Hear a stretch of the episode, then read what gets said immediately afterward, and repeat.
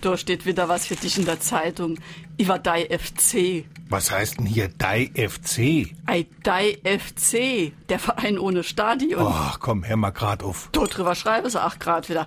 Erst hat's ja gehieß 16 Millionen Baukosten. Dann war es 20 Und Millionen. jetzt sind wir bei 28 Millionen. Stell dir mal vor, mir hätte angefangen, unser heißeste Bauer und wäre mittendrin zur Bank gegangen und hätte gesagt, ach, ein Herrenmoll tut uns leid, aber jetzt gibt's dann doch fast doppelt so teuer. Ei, du kannst ja als Privatmann klein inpacken und der Rohbau gehört der Bank. Und das ist ja jetzt nicht das Ähnlichste. Der vierte Pavillon ist ja auch viel teurer war als geplant. Und das äh, HTW-Hochhaus. Jo, lauter Spezialisten.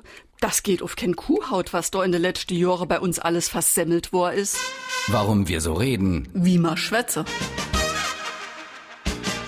Wer etwas versemmelt, der hat was in den Sand gesetzt oder vergeigt, verkackt, verhunzt, verdorben, etwas zunichte gemacht oder versaubeutelt. Versemmeln kann man so ziemlich alles, vom einfachen Vokabeltest bis zum Elfmeter im WM-Finale. Der Ausdruck stand 2004 erstmals im Duden, im Grimmschen Wörterbuch fand man Semmeln aber schon 1854. Bedeutung säumen, zaudern oder langsam arbeiten.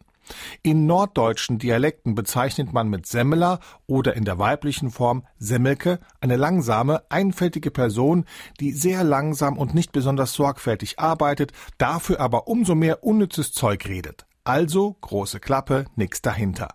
Und von diesen Semmlern leitet sich versemmelt ab. Mit dem süddeutschen Begriff der Semmel hat es überhaupt nichts zu tun.